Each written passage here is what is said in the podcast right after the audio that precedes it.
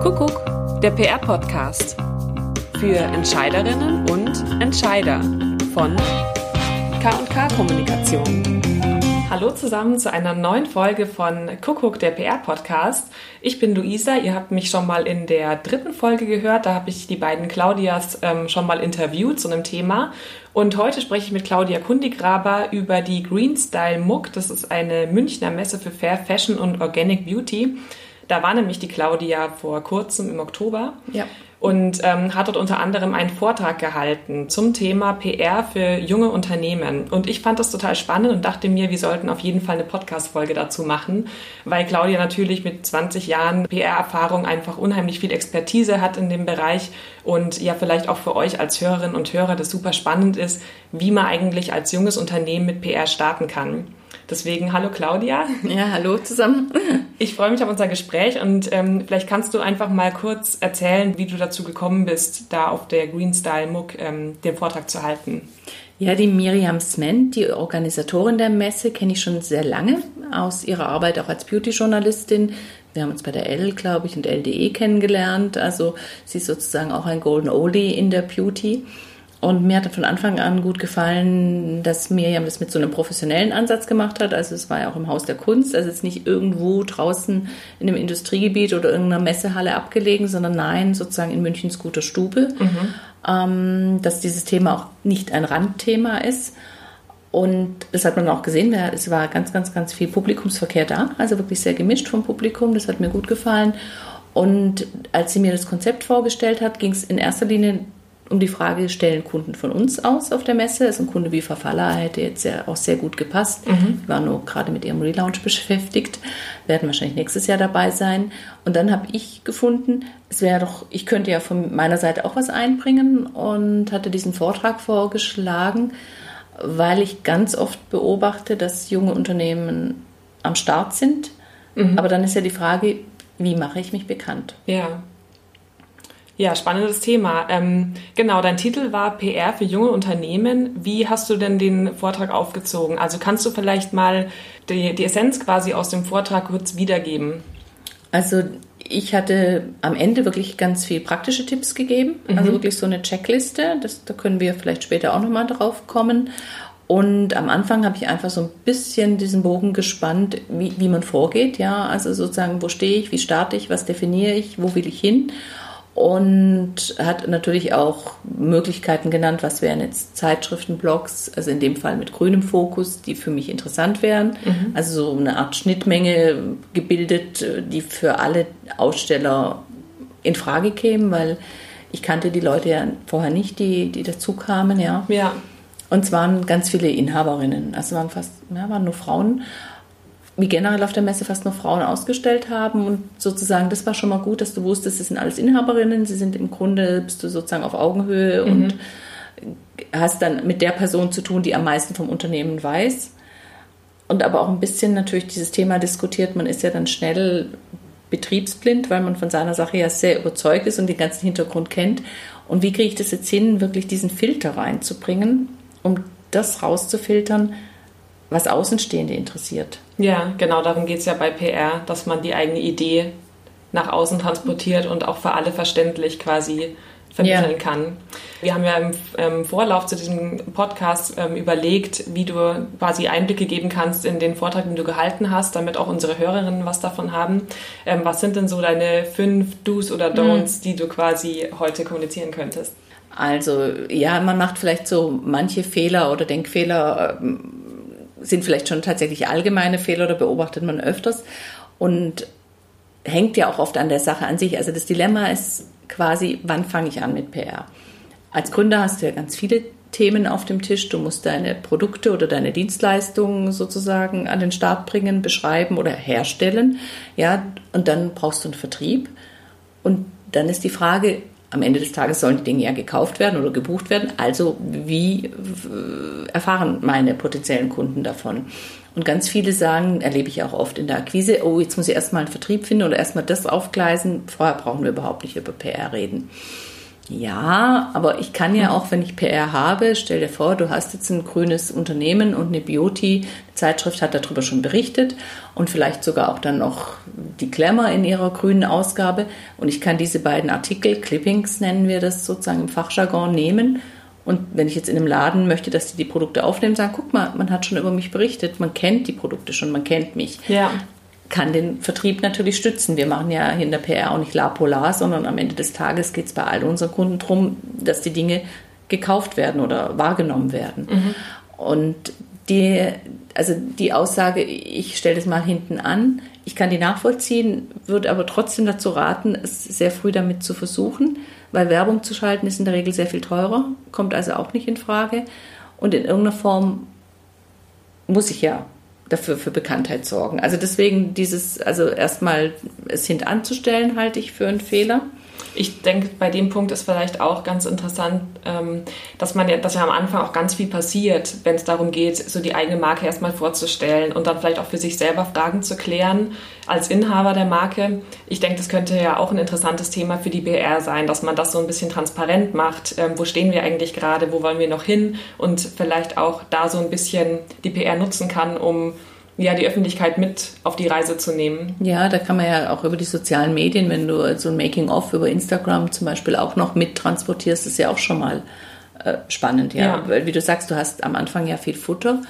Und was man auch nicht unterschätzen darf, das merke ich ja auch immer wieder, wenn wir mit neuen Kunden unterwegs sind, wo wir uns natürlich auch eingelesen haben und überlegt haben und versucht haben, die Fragen schon zu stellen, die später die Medien stellen werden Medien sind ja auch ein super Spiegel, ja. Wenn ich eine Journalistin treffe und die dann Fragen stellt oder bei was nachhakt, dann komme ich vielleicht als Gründerin auch nochmal auf eine Idee und denke, stimmt, das Produkt wäre noch cool oder das ist noch ein, ein Ansatz, wie ich es eigentlich vermarkten kann, an den ich selber noch gar nicht gedacht ja. habe.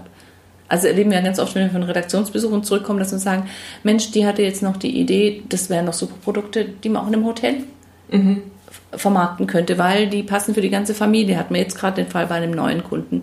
Und das ist auch so ein Input, weil man wird ja auch schnell betriebsblind. Ja, natürlich muss ich als Gründer bin ich total überzeugt von dem, was ich tue, sonst würde ich nicht gründen und nicht starten. Aber es ist dann ja auch immer gut, wenn man jemand hat, der einem Dinge spiegelt. Mhm. Und da sind Journalisten, die ja in Interview und in Fragetechnik geübt sind, total versiert. Also das erlebe ich auch immer, wenn ich habe ja viele Journalistinnen als Freundinnen und wenn ich sozusagen mit meinen anderen Freunden so zusammenkomme oder auch mit meinen Kindern, die sagen dann manchmal, boah, die stellen dann auch Fragen. Und das fällt mir manchmal schon gar nicht mehr auf, aber das stimmt. Ja. Das ist, und ist aber in der Gründungsphase oder gerade in so einem Start, finde ich auch ganz, ganz hilfreich. Man braucht halt die Kontakte, man muss halt an die Leute ja. rankommen. Ja, das ist natürlich äh, das Problem. Ähm, aber gerade diese Frage, was wir jetzt gesagt haben, also wenn einem jemand was spiegelt, das ist im Grunde ja was, was ich ganz zu Anfangs klären muss. Mhm. Dass ich mir überlege, also es gibt ja auch so ein Buch, äh, Start with Why, also immer nach dem Warum fragen, warum mache ich was. Also ich glaube, das äh, beliebteste Beispiel ist dann immer äh, Apple. Der wollte nicht, hat nicht Computer verkauft am Anfang, sondern Lebensgefühl. Ja? Der ja. Apple-User hat sich anders definiert. Er hat nicht gesagt, das ist das bessere Betriebssystem. Nein, es war ein Statement Apple zu nutzen. Ist ja bis heute zum Teil so. Mhm. Es gibt ja Leute, die sagen, never ever würde ich mir ein Samsung oder ein anderes Handy kaufen. Ja. Man zahlt ja für das Design mit bei ja. Apple ganz besonders. Ja. Das Design, aber auch so ein bisschen dieses, man, also zumindest jetzt vielleicht nicht mehr so, aber am Anfang, man grenzt sich da so ein bisschen mhm. ab. Und ich glaube, die Frage sich zu stellen, auch nochmal jetzt man hat ja oft auch persönliche Gründe, dass man sagt, was weiß ich, ich habe jetzt einen Umzug oder ich bin in der Familienphase oder ähm, ich bin im alten Job nicht happy. Das können alles Gründe sein, warum ich persönlich mich entscheide. Aber dann muss ich diesen Schritt nochmal beiseite machen und überlegen, ja, aber was ist ein, für die Käuferin oder auch für eine Journalistin, eine Bloggerin interessant an meinem Konzept, an meinem Produkt? Mhm. Und dieses sich wirklich zu überlegen und das ganz früh, wo, also warum mache ich das und was ist das Spannende dran? Ist an meiner Persönlichkeit, an meiner Gründerpersönlichkeit was interessant? Zum Beispiel, ich habe jetzt eine Kooperation mit Kenia. Eine Schmuckfirma kann ja einfach sein, es ist ein Charity-Projekt und mir ist dieser Ansatz wichtig. Das wird ja auch sein, sonst würde ich das nicht machen. Aber vielleicht hatte ich eine Großmutter, die damals mit ihrem Vater, der Missionar war, nach Kenia ausgewandert mhm. ist. Also das ist wieder eine Geschichte. Dann springen die Medien schon mal wieder gleich anders drauf, weil ein persönlicher Bezug da ja. ist. Ja, das erhöht die Glaubwürdigkeit. Aber Geschichten ich finde es ja immer ganz lustig, wenn in, heutzutage bei jeder Fortbildung zu Social Media heißt Content, Content, Content. Und da denke ich dann immer wieder, naja, da können wir uns als alte Hasen oder Journalistin auch ein bisschen zurücklehnen und sagen, ja, Content, das können wir eigentlich, weil mhm. Geschichten erzählen. Und das sich immer wieder zu überlegen, sowohl für die Kundin nachher wie für die Mittlerin, ob ich jetzt einen Shop äh, gewinne oder ein Medium gewinne, um mich zu schreiben, sind Geschichten einfach das, was nachher überzeugt. Ja, und es ist ja vielleicht auch für das eigene Unternehmen, für die eigenen Mitarbeiter gut, wenn die die Geschichte auch kennen und ja. die dann auch so mit erzählen können und einfach auch wissen, wofür stehen eigentlich meine Vorgesetzten, meine ja. Chefs, was, was tragen die nach außen und inwiefern kann ich mich damit identifizieren. Das ist ja vielleicht für das Betriebsklima auch gar nicht so unwichtig. Nee, das ist, denke ich, ein wichtiger Punkt. Also ich habe jetzt eine kleine Nebenbemerkung, aber gestern waren zwei Studentinnen oder Auszubildende bei uns zu Hause, die mit meinem Sohn jetzt zusammen angefangen haben, dual zu studieren. Mhm. Und sie sind in einem anderen Unternehmen und haben mir dann so ein paar Geschichten erzählt und gesagt, dass sie da überhaupt nicht einverstanden sind. Also da ging es darum, um einen Aushilfsarbeiter, der farbig ist und wie mies der behandelt wird mhm. von einem. Und wo sie gesagt hat, eigentlich müsste das jetzt bei der Chefin also melden, weil dann hat mein Sohn gesagt, ja, wir haben doch da unterschrieben, dass wir solche Vorfälle melden oder mhm. dass man sich nicht rassistisch verhalten, also so ein Kodex. Und sie hatte gesagt, ja, bei der Mutterfirma findet sie das alles auch prima, aber bei der Tochter, wo sie jetzt gerade ist, also in der praktischen Phase mal zwei Wochen, sagt sie, da möchte ich später nicht arbeiten, weil sie sagt, diese Werte werde ich nicht vertreten ja. wollen. Ja. Und das, glaube ich, ist heutzutage sicher auch immer wichtiger. Und ich merke es ja auch bei einem Kunden, also Verfaller hat ja auch so eine Gründungsgeschichte mit äh, den vier Hippies, die damals in ihrer WG noch gewohnt haben und die aber bis heute wirklich diese Werte oder diese DNA, wie sie es immer nennen, die ist heilig. Ja. Und wo man auch bei jedem Produkt sieht, dass diese Idee da dahinter steckt, ja. auch in, dem, in der ganzen Sprache, die sie verwenden. Das ist einfach ähm, dieser Unique Selling ja. Point oder Unique Selling Proposition. Ähm, meine Frage, es gibt jetzt vielleicht aber auch Unternehmen, die sich nicht unbedingt aus so einer Herzensangelegenheit gegründet ja. haben, sondern wo andere Antriebe dahinter stehen, die sich vielleicht aber nicht so gut vermitteln oder erzählen lassen. Was kann man denn in dem Fall dann tun? Ja, es ist natürlich immer einfacher, wenn man so eine Geschichte dahinter hat oder so einen Charity-Aspekt oder eine Herzensangelegenheit. Aber wenn ich jetzt also zum Beispiel an die Kosmetik denke, wir haben ja viel Beauty-Kunden, könnte man hinschauen, habe ich einen bestimmten Wirkstoff, der spannend ist oder ähm, Themen wie, was weiß ich jetzt, oder ein bestimmtes Wasser, ja, wo ich sage, hey, das ist auch ein anderes wieder großes globales Thema, da kann ich daran anknüpfen. Also auch da nochmal überlegen, gibt es Geschichten, die gerade oder Themen, die gerade sowieso en vogue sind, mhm. wo ich sozusagen ein bisschen draufhüpfen kann oder draufspringen. Oder gibt es Hersteller, mit denen ich kooperiere, also wenn es jetzt im Bereich der Mode ist, und ich selber ist jetzt einfach, ist ja auch legitim, dass ich sage, ich will damit Geld verdienen. Ja, es ist mein erster Antrieb. Und habe aber jetzt eine kleine italienische Strickmanufaktur gewonnen, die sonst nur für Escada, Gucci oder Prada strickt. Aber jetzt meine Kollektion so schön fand, dass sie darauf angesprungen sind mhm. und dass ich dann vielleicht sozusagen über Kooperationspartner oder Hersteller versuche, ja, ja, gibt also auch andere Möglichkeiten. Gibt andere Möglichkeiten, ja. Aber es ist tatsächlich natürlich leichter, wenn ich eine Geschichte habe. Und manchmal ist es auch so, dass wegen, habe ich vorhin gesagt, mit diesem Schritt zurück, oder es ist auch gut, wenn es einem jemand spiegelt, weil manchmal sieht man es selber vielleicht gar nicht so. Mhm. Also manchmal sagt einem jemand, ah, das ist aber großartig oder das ist ja interessant, dass, äh, dass du das so machst oder dass ihr den Hintergrund habt oder äh, und dann denkst du, ach ja, stimmt bin ich so noch gar nicht drauf gekommen. Ja. Ja. Welche weiteren Punkte hast du noch ähm, in der Rückhand quasi, wenn es ähm, darum geht, um diese fünf Do's oder Don'ts, die wir vorstellen wollten? Ja, also das ist, wir hatten ja gesagt, eben Vertrieb versus PR, also nicht hintanstellen, das Fokussieren, das Persönliche, also auch diese Gründerpersönlichkeit, also Public Relations als Personal Relations ähm, den Content, den ich daraus ableite und dann auch diese Frage, wo will ich hin? Mhm. Also so nicht nur, warum mache ich, sondern auch dieses, wo will ich hin? Weil es ja auch, nicht nur bei jungen Unternehmen, aber es ist ja auch immer die Frage, ähm, habe ich überhaupt das Potenzial zu sagen, ich kann hier flächendeckend einen Markt abdecken, ja, oder einen, einen Online-Shop in ganz Deutschland oder den Dachraum beliefern oder was? Oder sage ich, mir reicht es eigentlich, wenn ich so und so viele Läden in Süddeutschland oder hier im Raum Stuttgart. Also ich hatte mal ein Gespräch mit einer schönen Manufaktur, die haben gesagt, ja, es läuft sehr gut, aber wir wollen gar nicht über diesen Stuttgarter Raum raus. Ah, ja. Ist ja auch eine, eine Ansage, ja, und dann mache ich das. Also, dass ich wirklich diesen letzten Punkt auch nochmal dieses, wo will ich hin, ähm, weil davon leitet sich ja auch ab, wie groß muss ich in Produktion zum Beispiel einsteigen oder wie ist mein Vertriebsnetz, wenn ich sage, das ist jetzt hier ein Raum Stuttgart, ein Raum München, ein süddeutscher Raum, dann kann ich das vielleicht noch allein machen, da die interessanten Stores besuchen. Wenn ich aber äh, deutschlandweit anstrebe, geht nicht, ja. Ja, ja. Ähm, und daraus leiten sich ja dann auch wieder konkrete praktischen Tipps und also die Maßnahmen sozusagen ab. Genau, also ein Teil deines Vortragstitels hieß ja auch The only way to start is to start. Ähm, wie meinst du das dann konkret? Also wie kann man dann jetzt ganz konkret anfangen mit dem Thema? Ja, also wenn man diese Fragen eben geklärt hat, dieses Warum und dieses Wo will ich hin, dann habe ich ja sozusagen diesen Fokus meiner Geschichte und dann erzähle ich diese Geschichte erstmal.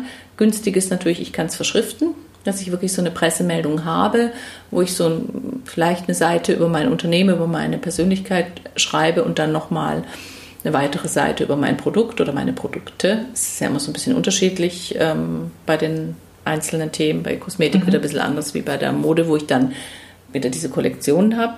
Aber dass ich so eine Art kleine Grundsatzpressemappe mache, ja, dass ich zumindest da zwei, drei Texte drin habe, auch was immer wichtig ist, wo bekomme ich es, was kostet es, vergisst man auch manchmal, dass das die Journalisten eigentlich als erstes interessiert. Wenn ich schon einen Artikel habe oder einen Blogbeitrag, wo über mich geschrieben wurde, den dann auch reinkopieren. Die Mappe kann ich dann nicht nur für die Medien nehmen, sondern eigentlich auch im Vertrieb einsetzen und sagen, ich gehe jetzt zum Beispiel zu einem Shop und sage, hey, ich lasse euch mal meine Mappe da. Da habt ihr schon mal die Basic-Informationen, also so, dass das auch nicht nur eine Arbeit ist, die ich jetzt nur für die PR mache. Und dann muss ich halt schauen, das ist eigentlich das, das Schwierigste, sind tatsächlich diese Frage, wie komme ich an die Leute ran, die Kontakte. Weil wir wissen das ja aus unserer Arbeit äh, bei den Journalistinnen, 50 Päckchen sind noch wenig pro Woche. Ja. Also das heißt, wenn ich das 51. Päckchen schicke, man kennt mich nicht, man kennt mein Produkt nicht, puh, da wahrgenommen zu werden, ist dann nicht so leicht.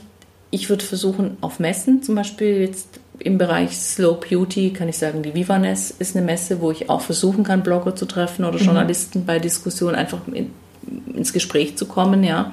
Oder wenn ich jetzt sage, ich vertreibe in der Apotheke, schaue ich, dass ich vielleicht auf einer Apothekenmesse, also dass ich solche Veranstaltungen nutze, wo Multiplikatoren sind. Und dann würde ich sagen, wir sagen immer so schön, was bringt denn deine Augen zum Leuchten beim Kunden? Dass ich mir überlege, was wären jetzt die drei oder fünf Zeitschriften, wo ich sagen würde, es wäre ein Traum, wenn ich da drin wäre, ja. Und dann aber nicht nur von den persönlichen Vorlieben sagen, weil ich lese am liebsten die Vogue oder die Myself oder die Glamour, sondern schon auch nochmal überlegen, wo glaube ich denn, dass ich meine Käuferinnen antreffe.